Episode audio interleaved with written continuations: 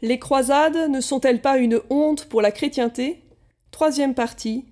Sœur Claire-Marie de Nazareth, petite sœur de la Consolation, nous répond. Le parallèle avec le djihad est malhonnête. Le djihad, guerre sainte, est le devoir de tout musulman de répandre par les armes la religion de Mahomet. Le monde est comme un champ de bataille et le but final est la conversion de tous à la foi musulmane. Le musulman est sûr d'aller au paradis. Le musulman est sûr d'aller au paradis s'il meurt en faisant le djihad, et celui qui n'y participe pas est voué à l'enfer. Cette institution est permanente dans l'islam.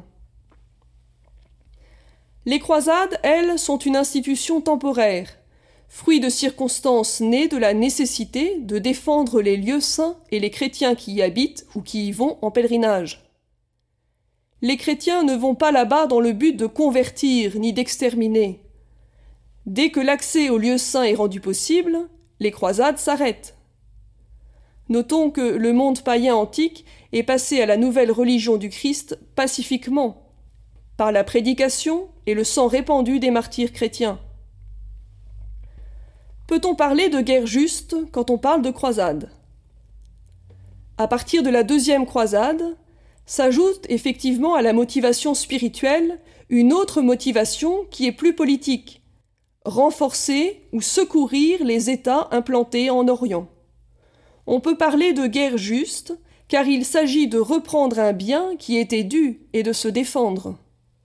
Notons que, à la première croisade, Antioche avait été reprise aux Turcs par les croisés, alors qu'elle était restée douze ans dans leurs mains. Les croisades n'ont pas été une entreprise offensive, mais défensive, c'était de la légitime défense. La première croisade répond à l'offensive musulmane de 1009, où le sultan Hakim fait sauter le Saint-Sépulcre et où il décrète la persécution des chrétiens et la fermeture des lieux saints aux pèlerins. Cette croisade est celle des pauvres et des barons, qui se joignent pour prendre Jérusalem, la mettre sous la protection des Templiers et des Hospitaliers, et implanter des États chrétiens en Orient. La deuxième croisade était prêchée par saint Bernard de Clairvaux. Elle voulait répondre à la pression montante de l'islam et à la prise d'Édesse. Elle fut un échec.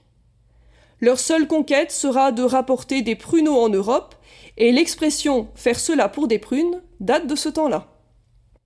La troisième croisade répond à l'attaque de 1147 de Saladin, qui s'empare de Jérusalem et d'une grande partie des territoires francs.